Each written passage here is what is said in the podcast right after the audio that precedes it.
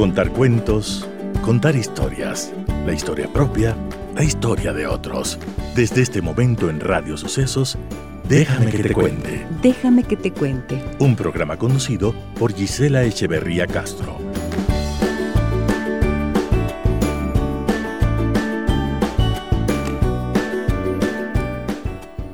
Amigas y amigos de Radio Sucesos, muy buenos días. ¿Cómo están ustedes? ¿Qué tal el día de hoy? Martes 8 de agosto. Estamos en el octavo mes de este año. Hoy es 8 del 8. Entonces, Saludos cordiales a todos ustedes que nos acompañan y que cada día permanecen atentos a nuestro programa. Mi saludo cordial a todas las personas que nos escuchan en 101.7 FM y a quienes lo hacen a través de internet en www.radiosucesos.fm. Les saluda Giselle Echeverría. Déjame que te cuente. Déjame que te cuente.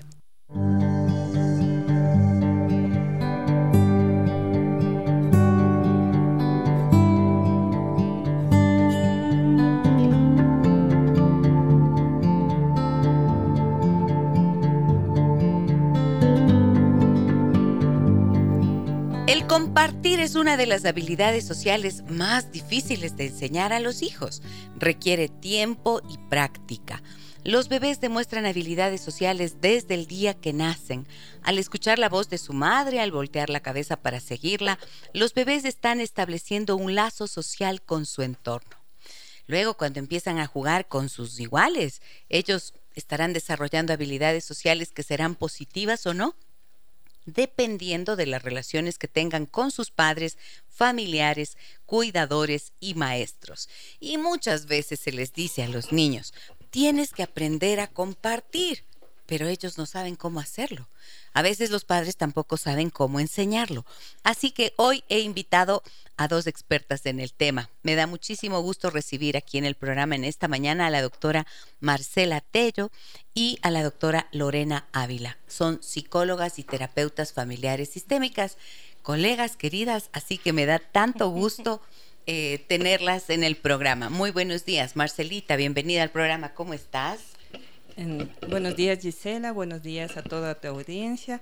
Estoy encantada de poder acompañarles y también compartir algunas de las experiencias que tenemos en esta trayectoria profesional. Muchísimas gracias. Lore, buenos días, bienvenida. Buenos días Gisela, como Qué gusto verte a los tiempos. A los tiempos, sí. y también un saludo muy amable, muy cariñoso a toda la audiencia. Muchísimas gracias. Miren, ellas son tan hermosas que han venido, así, eh, han hecho algo precioso hoy, de lo cual me siento tan agradecida. Me han traído este detalle precioso. Miren, los que están en Facebook viéndonos van a poder ver. Me han traído una orquídea preciosa, blanca, con unas flores bebés. Qué lindas, muchísimas gracias, muchísimas gracias de verdad. Eh, estas son las alegrías que, que la vida me da, ¿no es cierto? Y que esta actividad y el trabajo me traen y que las agradezco profundamente. Muy bien, entonces, a ver, ¿qué tal es la Marcelita para compartir? ¿Contesto yo mismo? Sí, por favor. bueno, yo creo que bastante buena porque mis experiencias familiares lo hicieron así. Vengo de una familia con ocho hijos y entonces ahí nos tocó aprender a, compartir porque heredábamos, porque teníamos que compartir tareas, porque nos repartían a como nos toque. Entonces creo que es una práctica de vida para mí. Ajá. ¿Qué número de hija, Marcelita? Octava. Octava, la última, la pequeñita. ¿Y tú, Lore, qué tal para compartir? Em, también sabes que venimos también de, no sé si de la misma edad y en el mismo eh, momento histórico en el que tenían los padres muchos hijos. Entonces mi familia tenía cinco hijos y mi padre también tenía ocho hermanos y mi madre cinco. Entonces siempre hubo como en este contexto el compartir, el estar presente e incluso los hermanos mayores, como en mi caso que era la primera hija, entonces nos tocaba hasta cuidar a los hermanos que seguían, ¿no? Y en este hacer de, eh, de, cuidadoras también aprendimos a compartir, en mi caso. Yo les cuento que soy muy mala para compartir.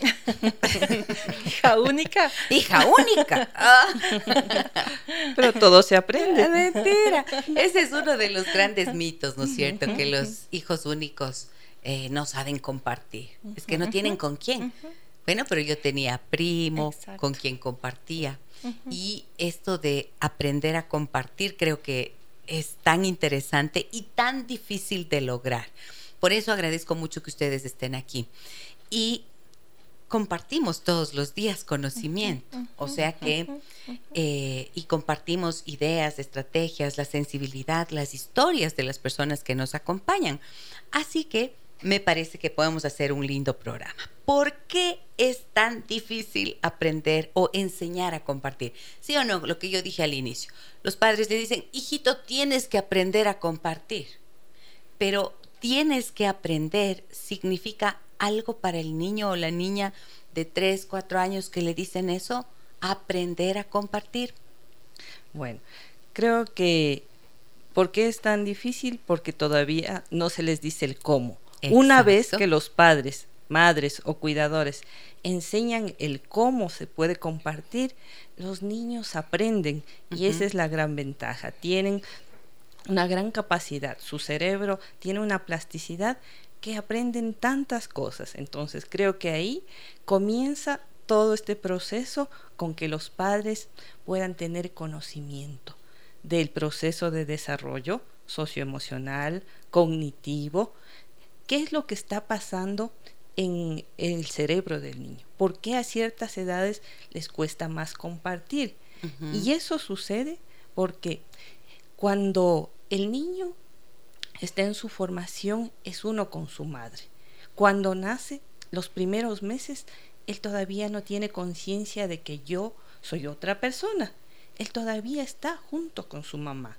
Y a medida que va creciendo, viene un proceso de individuación una conciencia de que yo soy otra persona, mamá es otra persona, entonces viene un pensamiento del yo. Y ahí es mi mamá, mi biberón, mi juguete. Mío. Mío. Es, mío, es mío. Pero si les enseñamos a los niños, comprendiendo en qué etapa está, cómo se va desarrollando ese proceso personal de conciencia del yo, de autonomía, de compartir y de tener ciertas responsabilidades, entonces vamos a poder guiarlo adecuadamente. Muy bien. Entonces, eh, ¿en qué edad más o menos vamos a ver que empiezan a decir mío, a tener este sentido como de propiedad, ¿no es cierto? De sentir que les pertenece algo. Lore. Y esto es bien interesante porque no todos, no podemos decir una fecha exacta porque cada niño va desarrollándose de diferente forma, ¿no? Dependiendo del contexto, dependiendo de los padres, dependiendo también del número de hijo y cosas así. Entonces hay niños que empiezan o que podrían empezar desde los dos años, tres años, cuatro años. Lo ideal, o sea, lo, lo específico sería a partir de los tres años, ¿no? Pero no es una norma porque los niños pueden aprender en este, en este hacer, ¿no? Depende este de muchos factores. Depende de varios factores, depende de varios. Sin embargo, más o menos a los tres añitos empiezan con el mío. Sí, también un poquito antes se diría, porque ahí ya van tomando esa conciencia y viene un pensamiento egocéntrico. Entonces, de ese pensamiento egocéntrico es que los niños van determinando que son su familia, sus juguetes. Y lo que tenemos que hacer es ayudarles a comprender que también hay el mío y el nuestro. Ok, ahora, ustedes dos dijeron, nos tocó aprender porque veníamos de familias numerosas y allí te toca porque te toca, ¿no es cierto? Ahora hemos visto en los últimos años una reducción del número de hijos, ¿no es cierto? Las familias generalmente ya no se plantean tener tantos hijos, más bien hay un cuidado para tener eh, uno, dos, máximo tres, ¿verdad? Entonces, ¿qué cambia en esos contextos? ¿Qué, ¿Qué, pasa allí con el aprender a compartir? Especialmente cuando se trata de uno o dos. ¿Hay una diferencia? ¿De que me quiera contar? Em, sí, obviamente sí. Hay una diferencia porque incluso, bueno, los padres están a veces trabajando, ¿no? Y se quedan al cuidado de otras personas y entonces empiezan a hacer como este mundo eh, para ellos, ¿no? Para ellos. Entonces, ¿qué es lo que pasa aquí? necesitamos los padres o los adultos que sean representativos, significativos en la vida de estos niños, que estén como más presentes para enseñar a compartir, ¿no? En este educar a compartir, porque compartir es un proceso bien complejo, porque es como aprender a resonar con el otro, ¿no es cierto? Para poder entender qué es lo que el otro necesita o entender qué es lo que yo quiero para mí. Entonces eso empiezan las primeras cosas, las más sencillas, empiezan desde chiquititos con cuentos, por ejemplo. ¿Ya? ayudándoles con esta o con palabras amorosas o con la acción de los padres o de la persona que está cuidando o está a cargo del niño. Entonces, ¿qué podemos hacer? Educar, educar siempre. Muy bien, ahora, ¿a qué edad están listos para compartir de verdad? Porque empieza esta etapa de, es mío, pero en algún momento tienen que salir de allí. Y y, hasta qué punto también es importante en esa etapa del mío no forzarles a compartir, porque esto creo que es importante también decirlo, ¿no es cierto? A veces los padres quieren que comparte el niño de dos años, el de tres años, que todavía no está preparado para eso, sino que está más bien afianzándose. Todo depende del proceso educativo que se haga, porque desde muy pequeños, yo diría desde los dos años, se puede dar ejemplos, hacer juegos. A esa edad ya se desarrolla un juego simbólico y si bien los hijos únicos o los que tienen pocos hermanos no comparten con tantos otros niños, pero también es una oportunidad cuando ya van al preescolar, tienen sus horitas en que están con otros niños, pero si no en casa, si no hay contacto con otros niños, con las personas que los cuidan, sean sus padres o sean eh, personas encargadas, a veces abuelitas, inclusive niñeras, una empleada, pero si guiamos, si los padres guiamos cómo se debe compartir, cómo se debe hacer para que los niños aprendan estas habilidades, porque son habilidades sociales. Así que lo que se me ocurre cuando estamos, eh, están explicando esto, eh, pienso, la frase tienes que aprender a compartir no sirve demasiado si es que eso no se convierte en un acto, en una acción que uno enseña y modela, ¿cierto? Claro. Tenemos que decirle, eh, se comparte así. Y aquí hemos traído un ejemplo para niños pequeñitos, porque el juego es la mejor manera para enseñar a los niños. Sí. Cualquier actividad cualquier aprendizaje. Entonces existen ya ahora juguetes en que el juego simbólico es que es la hora de comer. Si ya tienen una motricidad, entonces podemos hacerlo así. La hora de comer también.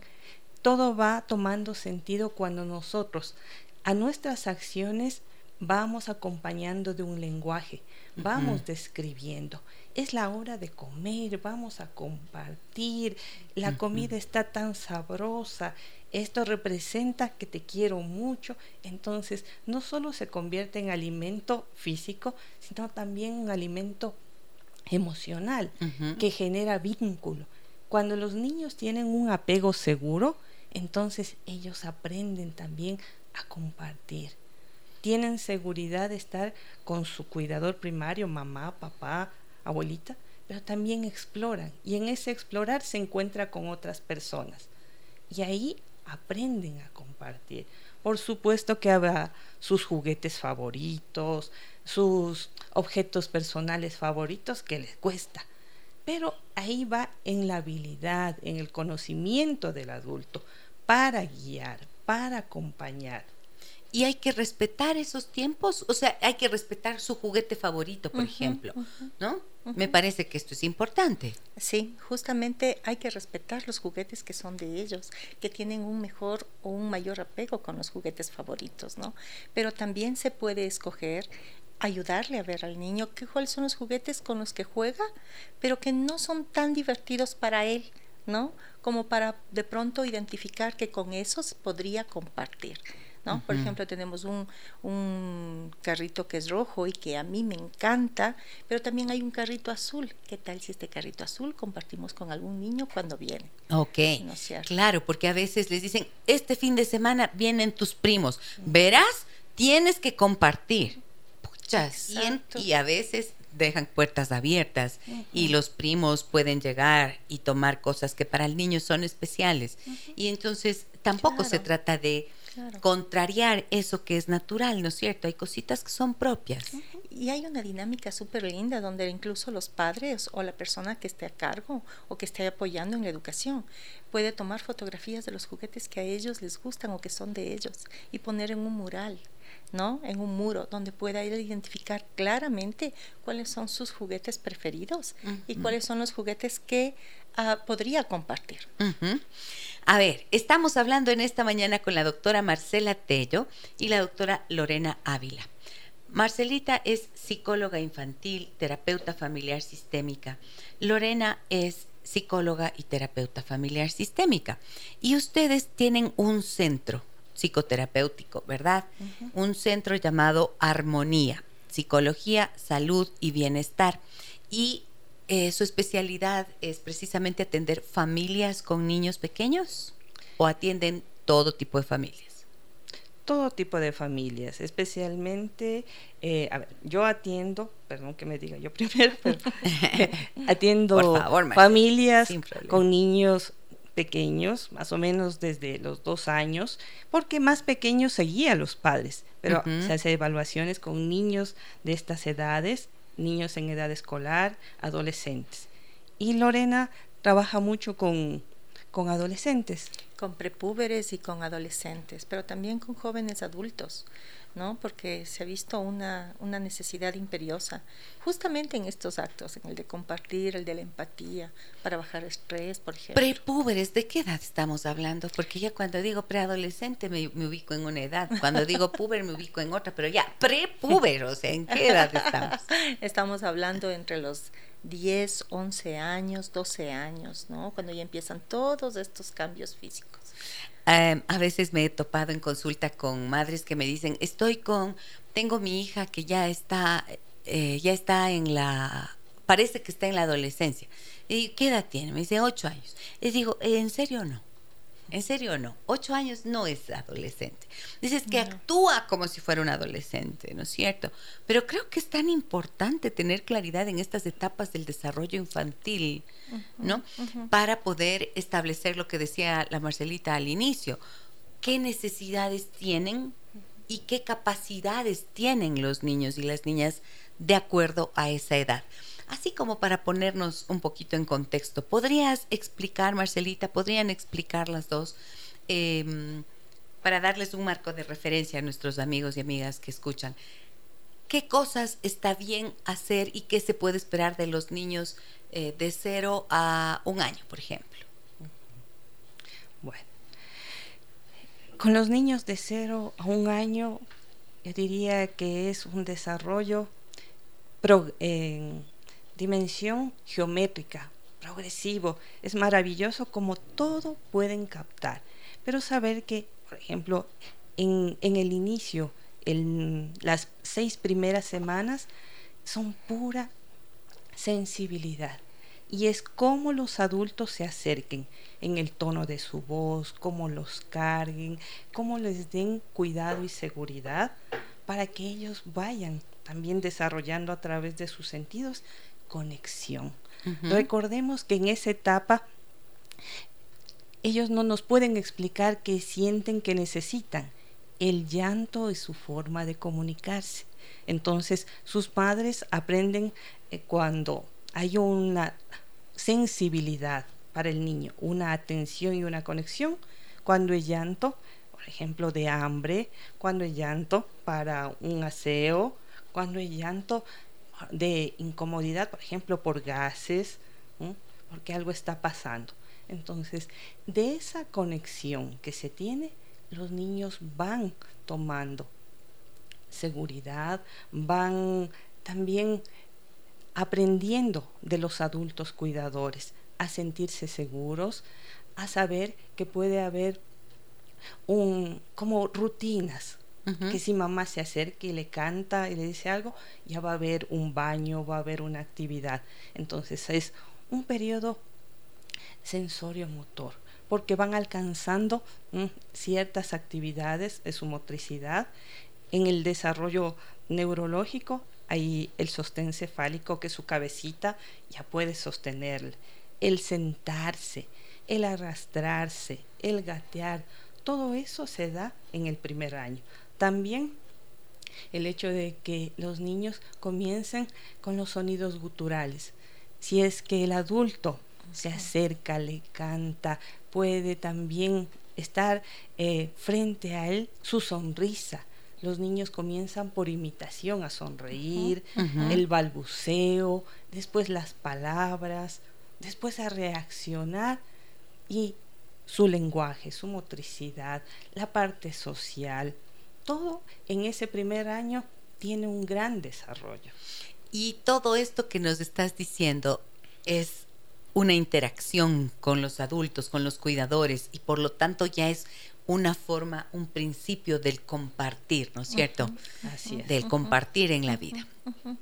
Sí, justamente te iba a contar que como los niños empiezan con estas con estos reflejos innatos cuando son chiquitos, ¿no? Y es un proceso es progresivo y cómo van aumentando su desarrollo, cómo se va desenvolviendo, también cómo va aprendiendo, porque antes nos decían que era una tabla rasa, pero ya vienen con un poco de información y ya vienen también adquiriendo información del medio en medida de que las personas, especialmente la madre, está como cerca, entonces ellos empiezan a imitar incluso y hacerse sentir en esa sensibilidad, es decir, empieza la conexión con la madre, ¿no? En este primer año.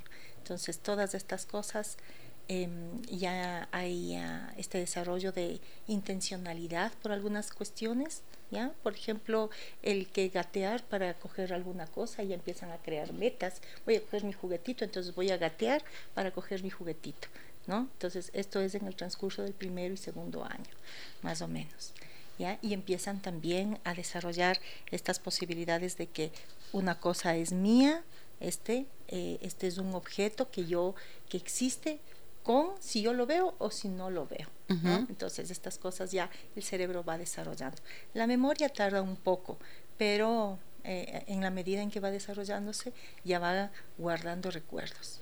Y esto es importante. Muy bien, hablamos en esta mañana con la doctora Marcela Tello y la doctora Lorena Ávila. Ellas son psicólogas y terapeutas familiares sistémicas, trabajan con niños, niñas, adolescentes. Y hoy hablamos de cómo enseñar a los niños a compartir Vuelvo luego de la pausa comercial, amigas y amigos. Tengo preguntas, tengo mensajes en el 099 55 6 39 90 y uno de esos me dice, por favor, me ayuda con el número de las doctoras. Es el 0999 70 18 10. 0999 70 18 10. Como siempre, acá en el muro de Facebook donde hacemos nuestra transmisión en vivo, también colocamos siempre los números de contacto de nuestros especialistas, así que allí lo pueden ubicar también. Volvemos enseguida. Déjame que te cuente. Déjame que te cuente.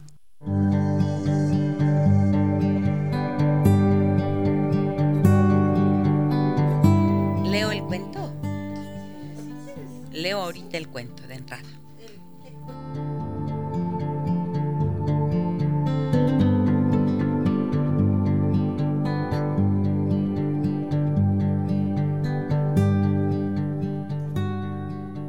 Una vez, en un bosque encantado, una ranita saltarina a la que le encantaba jugar. Saltaba y jugaba sin parar.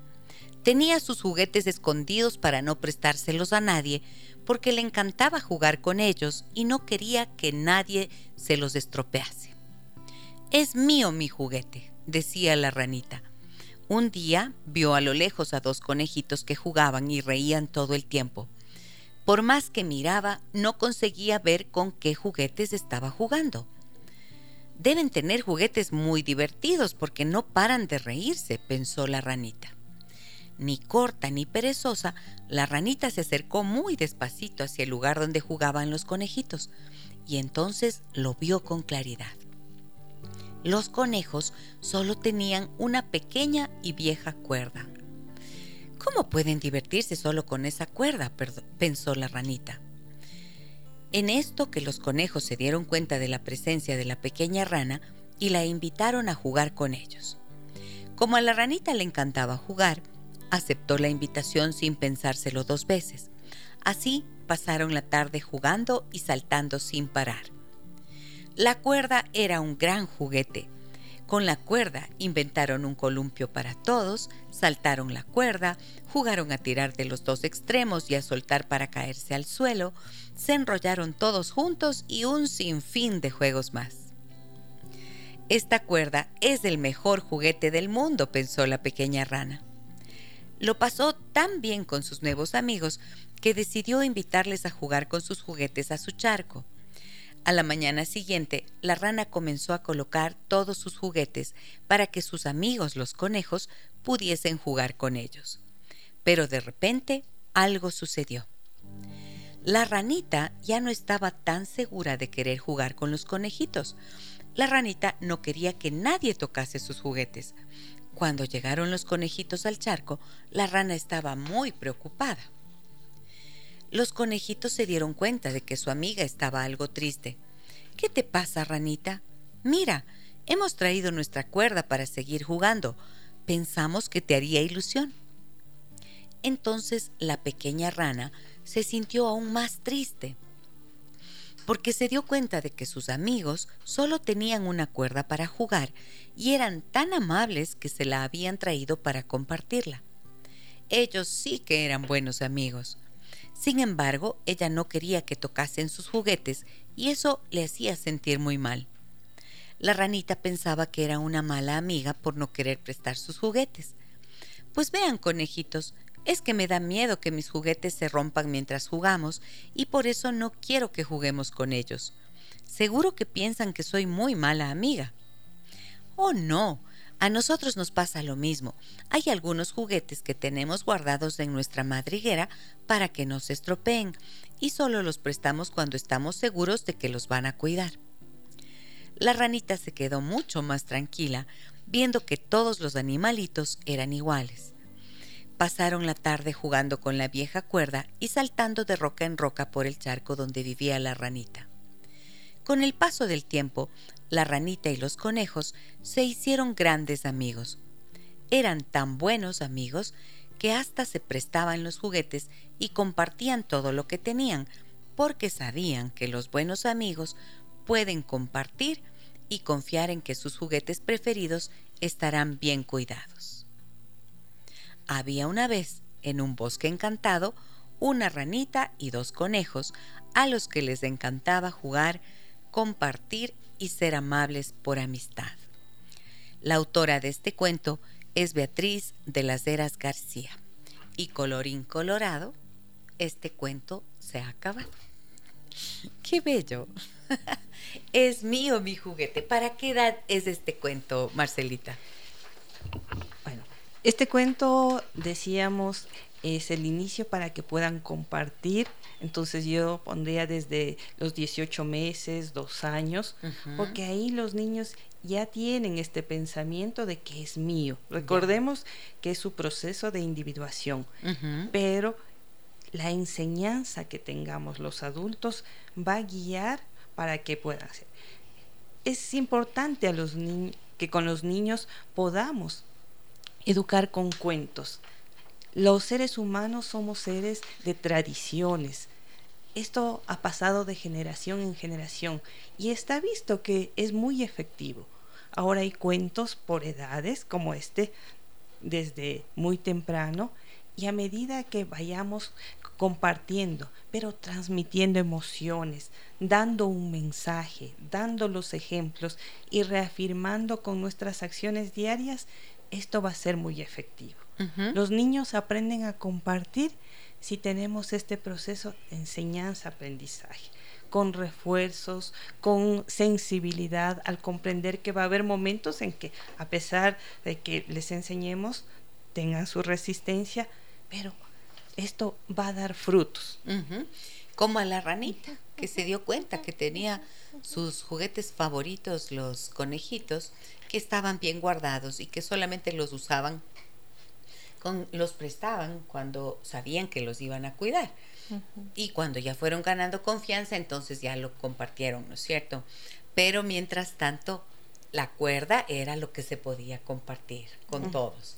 Y esta es la enseñanza-aprendizaje. Aquí me parece que hay algo hermoso que son preguntas sobre el cuento, ¿no, Lore? Que es sí, justamente como para hacerlas a los niños luego de contarles. Claro, es, es como eh, hablarlos, es como hablarlos, em, a veces hasta eh, no sé, hacer gestos en cada una de las cosas, la ranita saltaba, porque esto es como muy, muy llamativo para los niños, los niños también aprenden y estas cosas se van quedando en el recuerdo, en la memoria, en la mente, ¿no? Y entonces después uno puede pasar a este de hacernos preguntas, ¿no? Dice, ¿qué le gustaba hacer a la ranita? ¿Por qué le daba miedo prestar sus juguetes? ¿Qué hicieron los conejitos cuando la ranita no quiso compartir sus juguetes? ¿No? Cuando compartieron los juguetes, los tres amigos, ¿qué pasó? ¿Ya? Y entonces él ya va estructurando las ideas, porque también es esto, ¿no? El compartir es un proceso cognitivo, entonces también, a más de que es emocional, también va desarrollando su mente. Sí, por favor. Algo que es importante que los adultos sepamos que somos traductores emocionales. Cuando vemos que el niño se siente de una manera, por ejemplo, no quiero compartir, es importante describirlo. Parece que tú te sientes triste o que tienes miedo de que te dañen tus juguetes.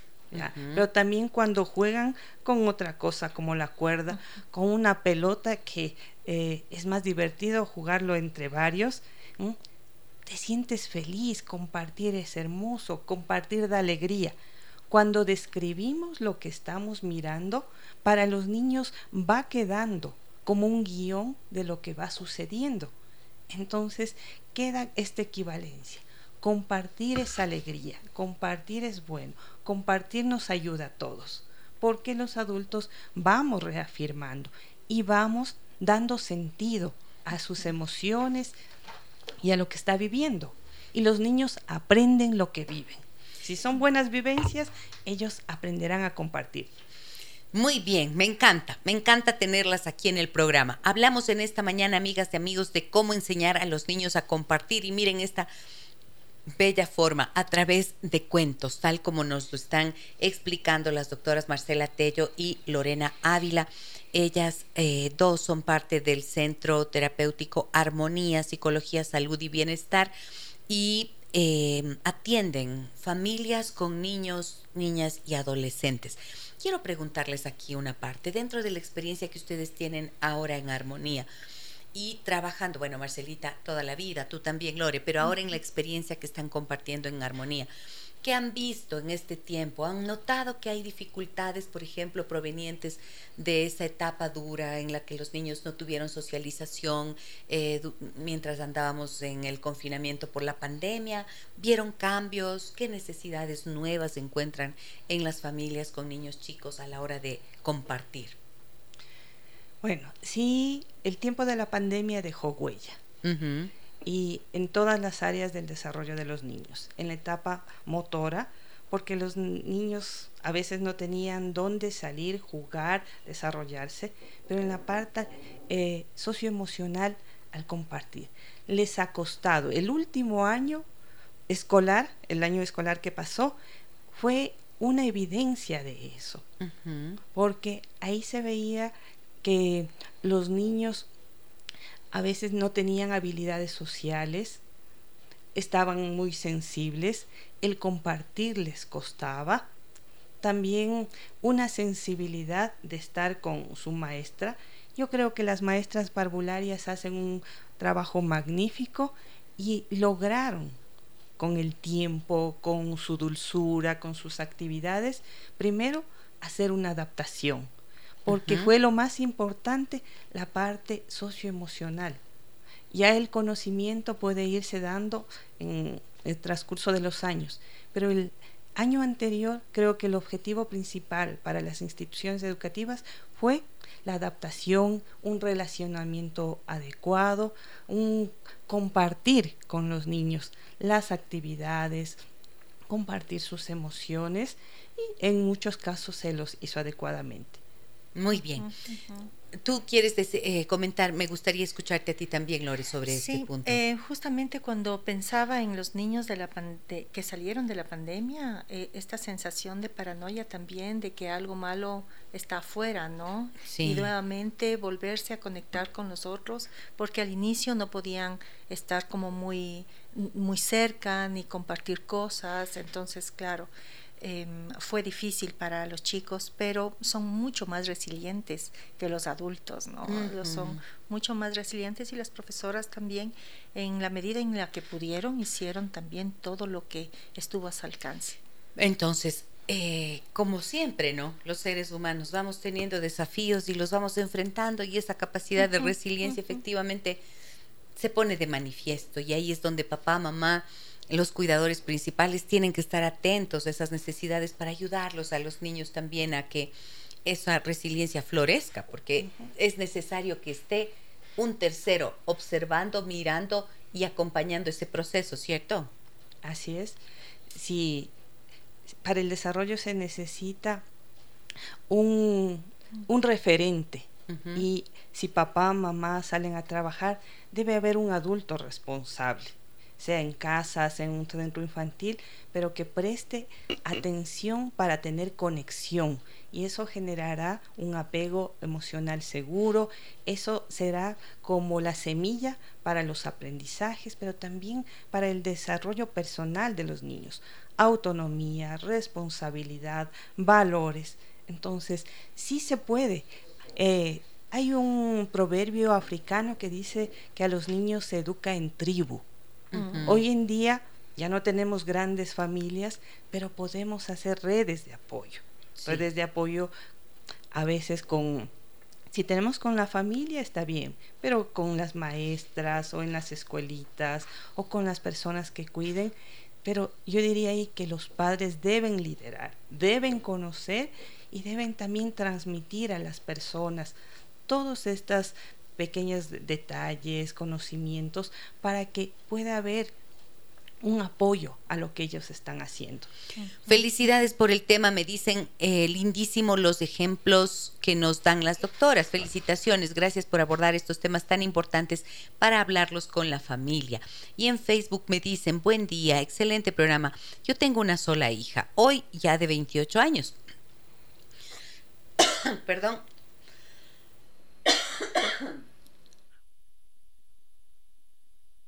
Déjame que te cuente. Déjame que te cuente.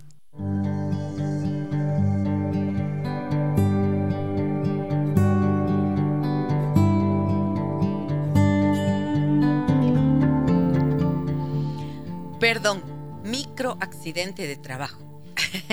Una pequeña resequedad de la garganta. Me dicen, a ver, estaba leyendo este mensaje eh, de Paula que dice, buen día, excelente programa. Yo tengo una sola hija, hoy ya de 28 años. Para mí, el ser egoísta depende de sus padres. Bueno, yo no hablo de egoísmo, o sea, a mí no me gusta hablar de que es egoísta, no hay que ponerles los calificativos a los niños, ¿no es cierto? Por eso hablamos en positivo, en lugar de decir cómo hacer que su hijo deje de ser egoísta, estoy diciendo cómo enseñar a los niños a compartir. Es muy importante tener como esta claridad. A mí me gusta mucho enfatizar en el lenguaje que utilizamos, ¿no es cierto? Porque piensen un poquito. ¿Qué pasa cuando a un niño le dice, eres egoísta? Ya, está calificado de esa manera y entonces si le dices que es egoísta, ¿cuándo va a dejar de serlo, supuestamente, entre comillas? Entonces, no decimos, eres un niño egoísta, sino, ven, te enseño a compartir. ¿Se dan cuenta la diferencia? Por eso está planteado así el tema. Pero bueno, hago esta, este paréntesis como para puntualizar esa partecita y luego comparto lo que nos dice Paula, que dice, mi madre siempre me hizo hacer algo desde que mi hija Paula era bebé. Les comparto, todo lo que, todo lo que íbamos a comer, ella lo partía delante de mi hija. Le daba a ella un poco, al papá otro pedazo y a mí también Así le enseñé a compartir. Gracias, felicitaciones por compartir sus conocimientos. Es justo, ¿no? Lo que mencionabas antes, Marcelita. Sí, esto de que enseñamos con el ejemplo, la práctica y con lo que tenemos. Y el alimento puede ser un, un buen momento. Muy bien, tengo más mensajes. Me dicen, buenos días, doctora Gisela, gracias por abordar este tema tan importante para nosotros como padres. Déjenme que les cuente. Mi hijo tiene cuatro años y en la guardería pelea con los otros niños porque no le gusta compartir. Incluso a uno de sus compañeros le había pegado con un lego. Yo he hablado con las profes y en casa con mi esposo tratamos de estimularlo para que comparta los juguetes. Dice que sí, pero en la guardería sigue teniendo problemas. Además, le he explicado que los juguetes que están ahí son de todo el grupo, no son de él. ¿Qué podemos hacer? Es hijo único. Bueno, primero debemos comprender qué es lo que está pasando. Él está en un proceso de aprendizaje que necesita ser reforzado. Y entonces tenemos que ayudarle. Yo ahí le recomendaría otro cuento ¿sí? de la misma autora que dice, me han quitado mi juguete. Como decía, las maestras parvularias tienen formas muy lindas de hacer. Y este cuento se trata de una maestra justo de un preescolar, pero era una maestra ardilla, que al ver que un, sus estudiantes no querían compartir, primero les enseñó a poner turnos. Jugaban, por decir, en, en, los juegos infantiles, en el columpio oportunos, pero también había que dar otro paso, eh, que era que compartan. Entonces creó un juego de que a su osito, que era su mascota, se había enfermado. Y el uno era el doctor, el otro era la mamá que le preparaba la comida, el otro era quien le cantaba. Es dar roles. El trabajo cooperativo pero con ejemplo, con, con comprensión, respeto y cariño, da resultados. Cuando los niños ven que hay una respuesta de enojo, de irrespeto, porque le estamos juzgando, decir, es un niño egoísta, así, los niños van a responder de la misma manera. Pero si es que hay todo un proceso de enseñanza-aprendizaje, podemos hacerlo. También yo le recomiendo otro cuento. Sophie quiere un turno. Y ahí podemos reafirmar. Y además hay formas como les vamos enseñando. ¿Qué es lo que no se debe? Pero lo decimos en positivo. No se, supongamos que dos niños quieren subirse a la resbaladera. En vez de decir, no le empujes. No. A ver, tócale así y dile, es mi turno. Podemos enseñarles a hacer una fila, podemos enseñarles tanto. y aprenden, y aprenden. Los niños aprenden cuando les dices, les explicas, les hablas, les, eh, les das las razones. Muchas veces se tiende a pensar que el niño chiquito eh, no entiende, y es todo lo contrario, ¿no? Cuando explicas con razones, el niño lo acoge positivamente, pero es mucho eh, muy importante cuidar el lenguaje. Es justo eso, ¿no? Cuidar el lenguaje, ¿qué es lo que les decimos? Porque a veces les decimos lo que nos repetimos a nosotros mismos como padres, ¿no? Este lenguaje de soy egoísta, no, sino más bien como compartimos, ¿no? Lo mismo entre blanco y negro, ¿no? Estos extremos, sino más bien hay colores en la mitad, entonces es, es, bien importante como revisar este tema del lenguaje porque los niños están como muy alerta de qué es lo que realmente y lo vuelven a repetir después. Pero justamente el compartir, básico, esto al menos en el caso de este niño de, cuatro años, es, eh, es una habilidad social justamente que se aprende por la repetición y por la imitación. Entonces sería una invitación a los papás también a chequearse si es que están compartiendo entre ellos. ¿No es cierto? Entonces también, y darle el tiempo, porque nada es de manera inmediata, sino que van interiorizando con el tiempo. Ahora, yo pienso que sí es importante también desmitificar que porque es hijo único no va a aprender a compartir, ¿no es cierto? Porque no está, es hijo único, pero no está solo en el mundo. O sea, está precisamente en la escuelita y ahí son las oportunidades. Y también, aparte de la escuelita, yo creo que a las madres suelo hacer una recomendación. Tenga amigas, familias que tienen niños de la misma edad. El que puedan compartir con otros niños, también fuera de su ambiente escolar, les permitirá socializar, tener otro ambiente, tener otras oportunidades. Porque hoy en día sí las familias tienen pocos hijos o también hijos únicos. Así es. Ok, ahora, dice, en casa y con mi esposo tratamos de estimularlo para que comparta los juguetes. Dice que sí, pero cuando dice estimularlo, seguramente es la recomendación, ¿no es cierto? Tienes que compartir tus juguetes. Pero creo que a través del cuento, em, como esto va directo a su, a su hemisferio derecho, ¿no es cierto? Entonces el cuento es como el lenguaje más reconocible, más fácil de entender para el niño y por eso la recomendación de este libro, ¿no, Marcelita? Sí. Sophie quiere un turno. Sí. En, en esa edad, a los cuatro años todavía está en un periodo de pensamiento eh, fantástico y los niños cuando nosotros les narramos los cuentos les transmitimos se están imaginando pueden personificar al cuento. Se puede hacer juegos de roles en que compartimos en que hacemos eh, un cambio de roles. Él es el papá usted es la hija cómo nos enseñan cómo, cómo compartimos diferentes actividades inclusive de casa muy bien. Miren lo que nos dicen por aquí. Pao dice, hola, buenos días, felicitaciones por el excelente programa. Por favor, recomiéndame libros para niños de 5 y 9 años para que les ayude a usar menos los medios electrónicos y puedan compartir con las personas. Bueno, eh, tenemos una lista de varios cuentitos. Podemos comenzar con uno tan conocido como el de los tres cerditos. Sí porque eran tres hermanos que ante una desgracia que el lobo Venía el lobo y soplaba y soplaba y sus casas se derribaban. El hermano que pudo hacer la casa más fuerte, la de ladrillo, compartió su casa con los hermanos. Podemos dejarles una lista de cuentos que pueden compartirlo, pero ahí lo, lo más importante es cómo usted lo transmita, cómo se tenga rutinas porque ahí compartimos nuestro tiempo, nuestra atención y hay conexión. Esto me encanta que lo digas, Marcelita, porque efectivamente cuando no eh, es difícil enseñar lo que no se lo que no se modela, ¿no es cierto? Si no tienes un comportamiento que los niños pueden eh, tener como referencia, entonces es difícil que eh, ese valor que estás tratando de, de enseñar sea aprendido, porque los niños exigen coherencia. ¿No? Exigen coherencia de los padres. O sea, si dices, vamos a enseñar a compartir, pero no te comparto mi tiempo, mi atención, mi dedicación, entonces eh, por ahí empecemos. Y yo diría que hay que entender que los niños de esta era son de una era tecnológica. Los padres, los adultos también tenemos que compartir sus gustos.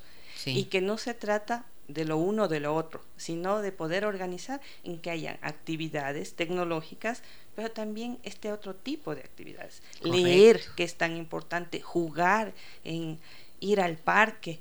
Las analógicas. Así y que cuando vayan al parque no sean malitos. Así les digo así les pongo las manos, así. Si me ven ahí, los que están en Facebook, así, no sean malitos, por Dios vayan con los guaguas al parque, pero por Dios, así no sean malitos, no vayan con teléfono en la mano. no sé lo que siento el momento en que yo voy al parque y veo a los padres con los niños, las madres con los niños, mientras el niño está desbaratándose. Mami, mírame. Y está metido en el teléfono, por favor, no lo hagan, no sean malitas, en serio. Ese compartir el tiempo, la atención, ese espacio, de cantarle mientras le estás haciendo el columpio, de seguir conversando y de seguir integrados, ¿no es cierto? prestando la atención. Eso, ahí ya está el compartir, el ejemplo de cómo compartir, ¿no? Ajá, y ahora que lo dices, creo que los cuentos no solo sirven a los niños, sino también a los padres, ¿no? Porque también van aprendiendo ellos eh, estas, estas enseñanzas que el cuento que el cuento te deja. Hay un cuento que se llama El joven generoso y habla justamente de un padre que le entrega a su hijo el boleto del tren y dinero para que se vaya a la India.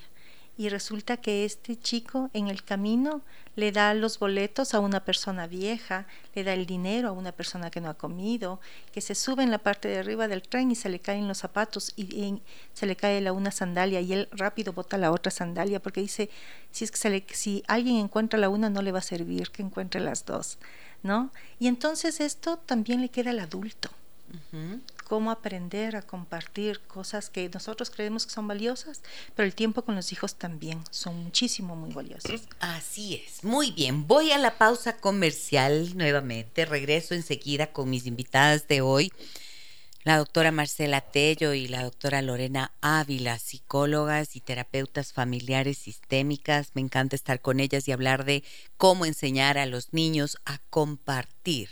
Volvemos enseguida.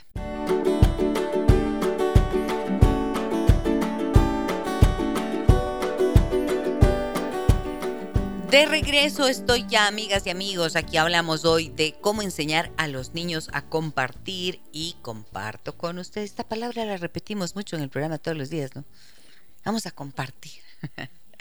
a ver, voy a compartir con ustedes mensajes que tenemos en Facebook. A ver lo que nos dice por aquí. Gustavo dice, gracias por el tema, es muy interesante. Quizá vale comentar lo perjudicial que puede ser el juguete. No sé si es perjudicial o prejuicioso, porque dice perjuicioso, pero la palabra no sé si es perjudicial o prejuicioso que puede ser el juguete. Los niños generalmente se resisten a compartir porque para ellos el juguete es muy es más importante que el juego. Antes los niños teníamos la necesidad de construir un juguete con el cual podamos jugar. Ahora los juguetes vienen ya elaborados y son piezas tan bonitas y perfectas que hacen que los niños las valoren más que al juego, a crear en conjunto, a desarrollar la creatividad y disfrutar del resultado de su trabajo. ¿Qué piensan de esto, doctoras?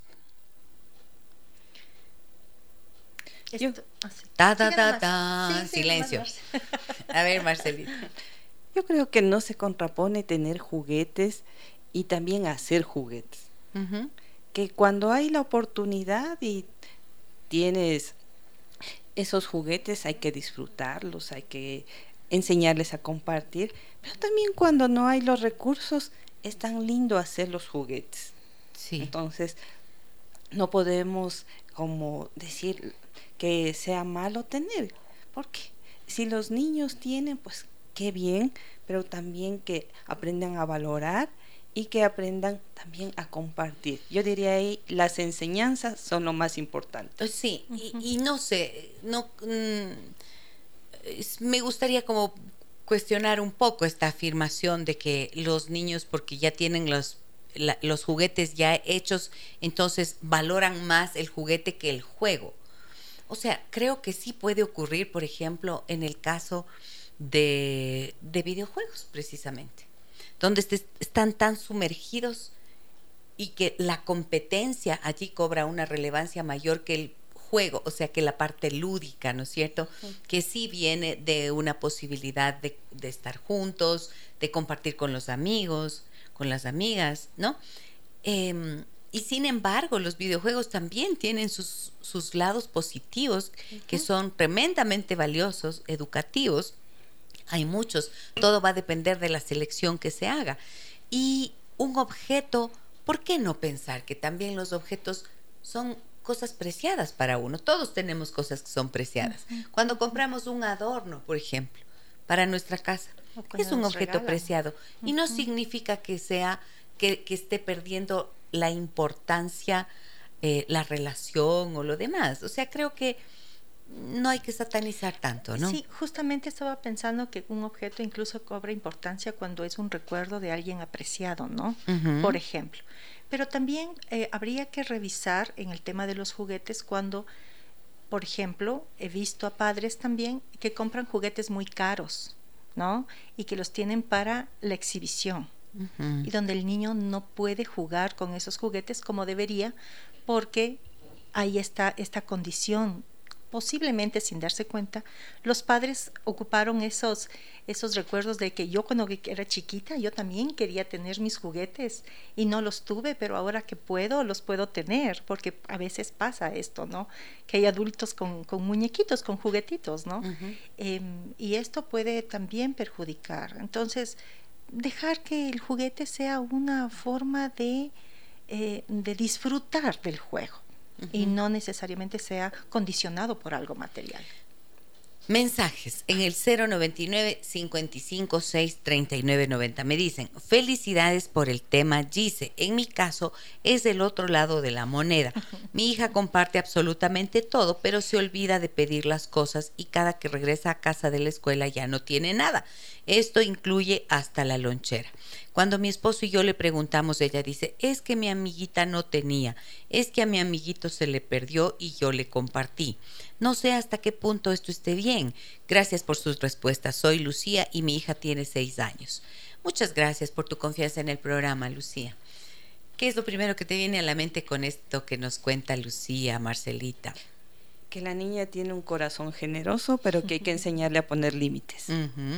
Sí, porque hasta los valores más grandes pueden ir en contra de uno mismo, ¿no es, cierto? Cuando no tienen un límite. Entonces, ¿cuál podría ser el mensaje que Lucía le dé a su hijita? Hay que aprender a decir no. ¿Mm? Porque eh, hay veces que no podemos decir no porque queremos que nos eh, aprueben un poco más. ¿No? Entonces, a los guaguas desde chiquitos que tengan estas posibilidades, de que cuando algo no les guste, puedan estar en esta posibilidad de decir, no, sabes que a mí no me gusta o tengo que, eh, te puedo compartir hasta cierto momento y después los voy a recoger porque voy a llevar a casa. Entonces, aquí habría que trabajar en el, en el, eh, claro, en los límites, pero también, mira, es que fíjense esto, es que mi amiguita no tenía, por eso Marcelita dice, tiene un gran corazón. Claro, ella se conmueve y lo da. Eh, no sé, aquí si hay ya una necesidad de aceptación. Creo que es como espontáneo, ¿no? Es como la generosidad natural de un niño. Y a mi amiguito se le perdió y yo le compartí. Eso dice la niña. Y también dice, em, mm, sí, estos son los dos ejemplos que nos pone Lucía. Entonces, ¿Qué mensaje puede escuchar esta niña, la hija de Lucía, que tiene seis años, para que su natural generosidad no se pierda, pero que aprenda también a colocarse como en un primer lugar y en el cuidado de sus objetos personales, porque aquí como que la etapa del mío no no estuvo, no le pasó. pues también que o tal vez se les enseñó mucho, ¿no? A decir, a compartir. Bueno, yo creo que ahí se debe eh, notar, se debe eh, evaluar esa generosidad, pero también es necesario que aprenda a mirarse a ella. Si es que le da sus colores, cuando tenga que hacer sus tareas en la tarde, ¿con qué colores va a ser? ¿Eh? Entonces, puedes prestarlo, pero también tú los vas a necesitar. Y tienes que recuperarlos. Así es. Y hay cosas que sí se puede compartir. Si es que tenía su colación y le compartió con el amiguito, está bien. Eso. Ya. Pero lo que sí y lo que no. Es necesario enseñar a los niños qué se puede hacer, qué no se puede hacer, qué es negociable, qué no es negociable, qué se puede recuperar, qué no. Entonces, ahí va con el cuidado hacia sí mismo, pero también con rescatar ese cuidado, esa generosidad para los demás. Pero uno también necesita enseñar a los niños el autocuidado. Amor mío, tienes un corazón muy generoso y mira, puedes compartir perfectamente los alimentos que llevas en la loncherita, pero la lonchera es tuya y esto es algo que necesitas cuidar, recoger y traer a la casa. La lonchera es mejor que no se la regales a nadie, porque en serio que si vuelves sin lonchera, no sabes la que te espera. Algo así podría ser, Marcelita. Solo lo último que no. La parte última. Pero de ahí, creo que son las palabras precisas. porque estamos diciendo lo que la niña hace, lo que necesita Mm. validando sus acciones. Exactamente. Lo último no, verá, era bromita, no bromita, no. Me dicen por aquí, a ver, también tengo mensaje. Este es un mensaje un poquito largo, pero miren lo que nos cuentan. Eh, dicen, buen día a las doctoras, gracias Gisela por el programa. Quisiera comentarles un caso de mi hermana. Tiene un solo hijo de 10 años. Al niño le gusta leer. Los padres están separados desde que él tenía 3 años. Han venido de visita y me quedé asustada del comportamiento de mi sobrino. El niño, cuando se le fija una idea, no hay quien le diga lo contrario. Indica sus ideas gritando a pesar de que su mamá no le grita, solo le explica otros puntos de vista. Es violento, estuvo jugando con mi esposo y empezó a dar de manotazos y a patearlo, a lo que mi esposo le dijo que se calmara, que ya no va a seguir jugando si continúa haciendo eso y que le lanzaría agua si continuaba comportándose de esa manera. El, el niño no paró y mi esposo hizo lo que le había dicho y el niño reaccionó de una manera más violenta aún, pateó las paredes, se encerró en la casa. Cuando llegó su mamá le preguntó qué sucedió y dio su versión que no estaba pegada a la realidad y cuando mi esposo le estaba explicando a su mamá su versión, el niño gritó, dijo no oigo, no oigo, la la la la la, cuando con él no se estaba conversando. Él le dijo a su mamá le dijo a la mamá que ella le enerva cuando lo que ella hizo es en un tono sin gritar. Y le pidió que se calmara. También le dijo que es estúpida, que no entiende lo que él está diciendo. Levantó la mano como queriendo dar un golpe. Ave María Purísima. Muchas gracias por el mensaje y por compartirlo. A ver. Bueno, aquí sí me retumba así la palabra límites. ¿Dónde están, por favor? Y lo que a mí me surgen son preguntas. ¿De dónde aprendió el niño esto? Sí, sí. Porque los niños repiten acciones. Si bien el modelo que está dando su mamá de tener un trato respetuoso, con un tono de voz asertivo, amable, y la familia también, pero esto debe venir de algún lugar. No sé si de otra persona adulta o de tal vez otros niños, no sé, porque también aprenden de, de sus pares, pero este tipo de reacciones también lo que a mí me surge es qué emociones hay detrás. Pues puede haber enojo, frustración. ¿Qué está pasando con la crianza? Porque a veces en las familias no conozco el de la familia, pero voy a decir una generalidad, hay estilos distintos de crianza entre papá y mamá. Un estilo permisivo, entonces que permite que los niños hagan lo que quieren, y otros, otro estilo autoritario en que yo, como persona adulta, grito o pongo unos límites que pueden ser severos, hasta hay castigos físicos todavía en la actualidad, y los niños aprenden de esa manera. Entonces. Ah, aquí, ¿qué te surge a ti, Lore? Sí, yo eh, también creería que es este síntoma súper notorio en el niño, eh, un apoyo más más guiado para los padres, para el, para el chico, ¿no? Porque posiblemente estén necesitando ayuda en una situación tan compleja porque no es tan fácil tampoco.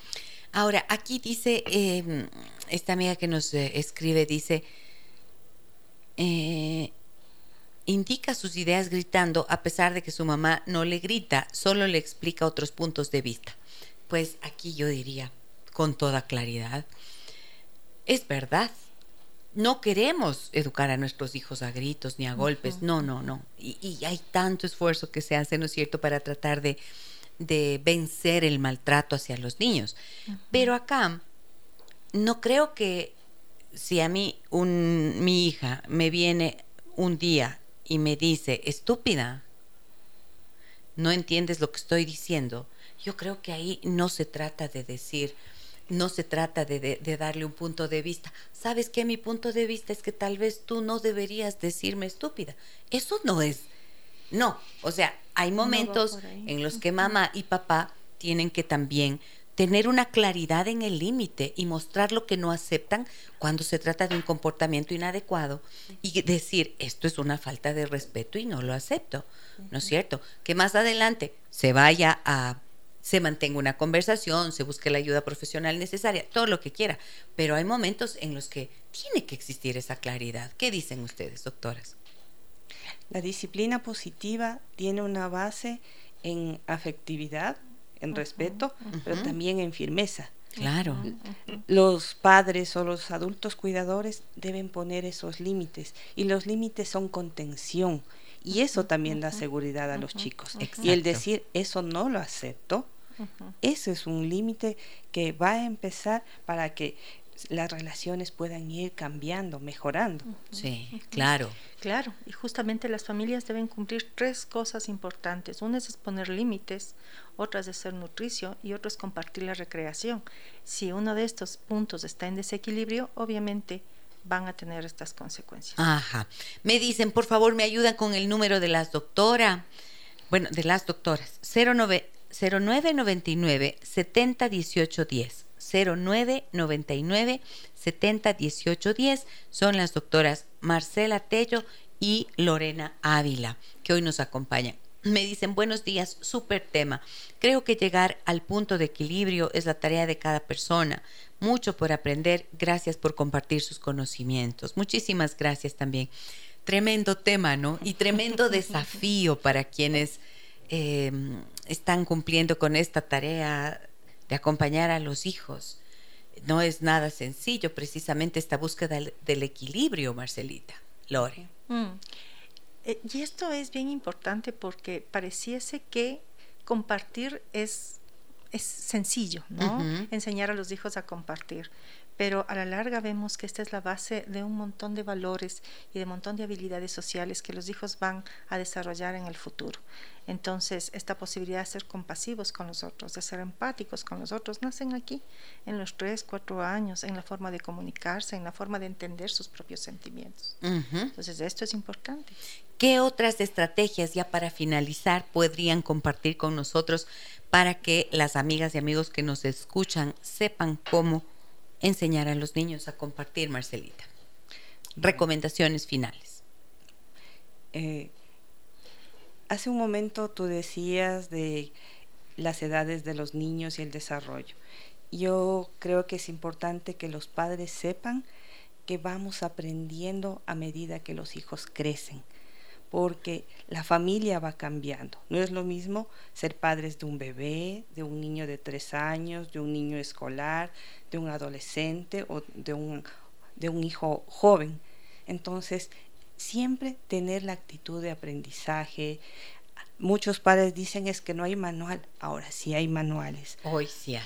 la, la ciencia nos da ahora eh, conocimientos, recomendaciones. Entonces, el aprender el tener apertura, el también tener estas redes de apoyo, los profesionales, esto nos dará también una guía para no sentirnos también estresados.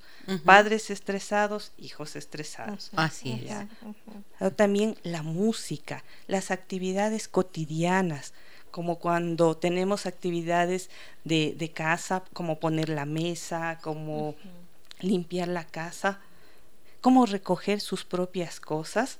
Hay canciones, a guardar, a guardar cada cosa en su lugar. Guardas tú, guardo yo. ¿ah?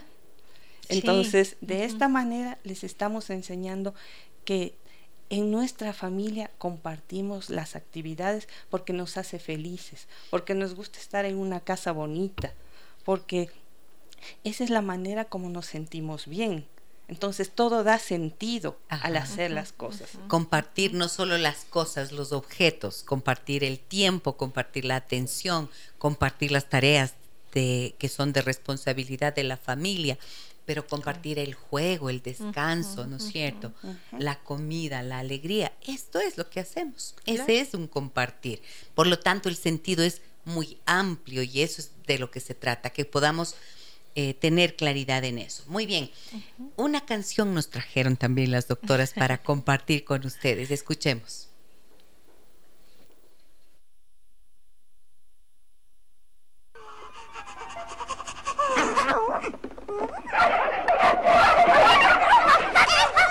Un momento, la pizza, no vas a compartirla.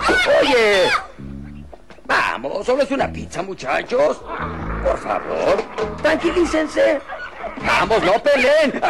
Voy a decirles algo que deben saber. Lo mío es tuyo, lo tuyo es mío.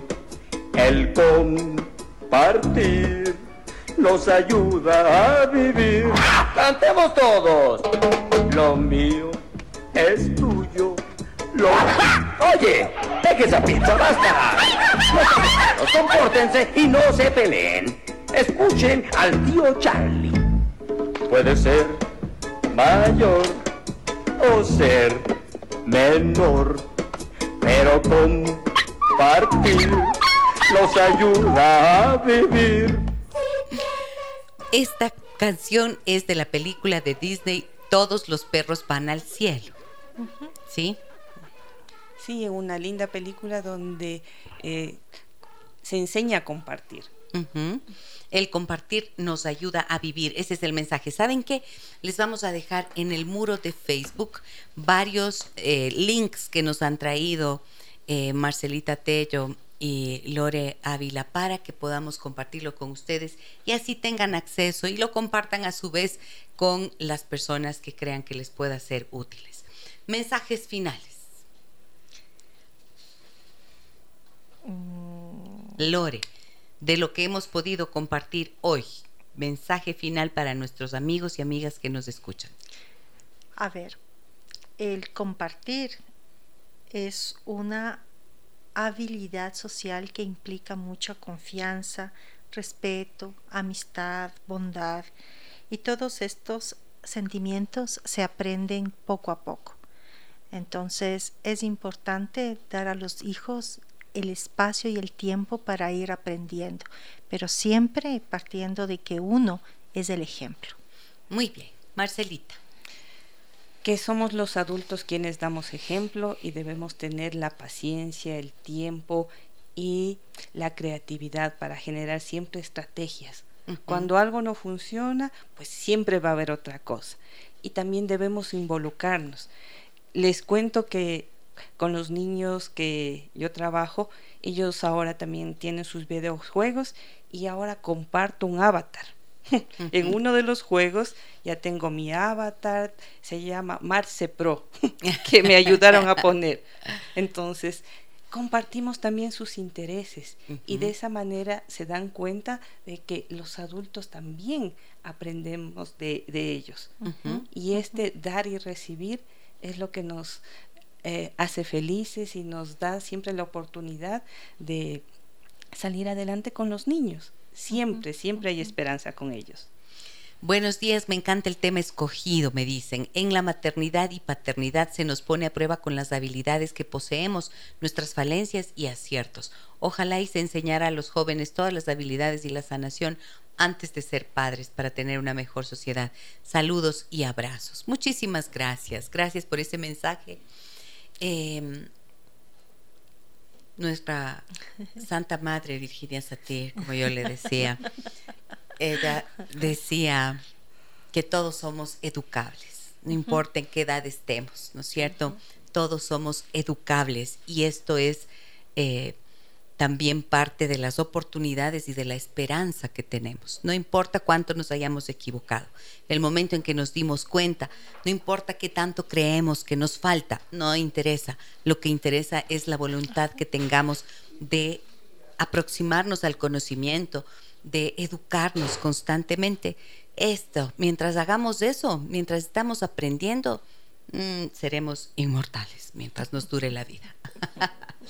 Siempre tenemos esa posibilidad. Muchísimas gracias, querida Marcelita, por acompañarnos. Gracias por esta oportunidad. Gracias, Lore, también por haber venido. Gracias, gracias a usted, eh, a ustedes, a todos por los, los mensajes y un gusto siempre. Les dejo el número de las dos doctoras en Facebook, en mi muro. Allí ustedes saben que pueden seguirme como Gisela Echeverría Castro. Allí me encuentran y em, denle al botoncito de seguir para que puedan tener notificaciones de cuando hacemos el programa y cuando comparto con ustedes material que puede ser de utilidad. Gracias a quienes nos escriben, a quienes nos escuchan, a quienes nos acompañan y a quienes están en el silencio haciendo parte de esta comunidad de personas interesadas en su desarrollo y crecimiento personal y familiar.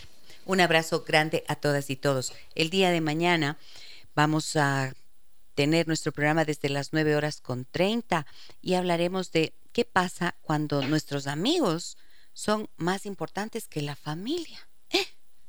Difícil. Bueno, 9 horas con 30 nos vemos. Un abrazo grande a todas y todos. Soy Giselle Echeverría. Hasta mañana. Las historias que merecen ser contadas y escuchadas. Historias que conmueven, historias que inspiran. Mañana, desde las 9 y 30, déjame que te cuente. Déjame que te cuente. Con Gisela Echeverría Castro.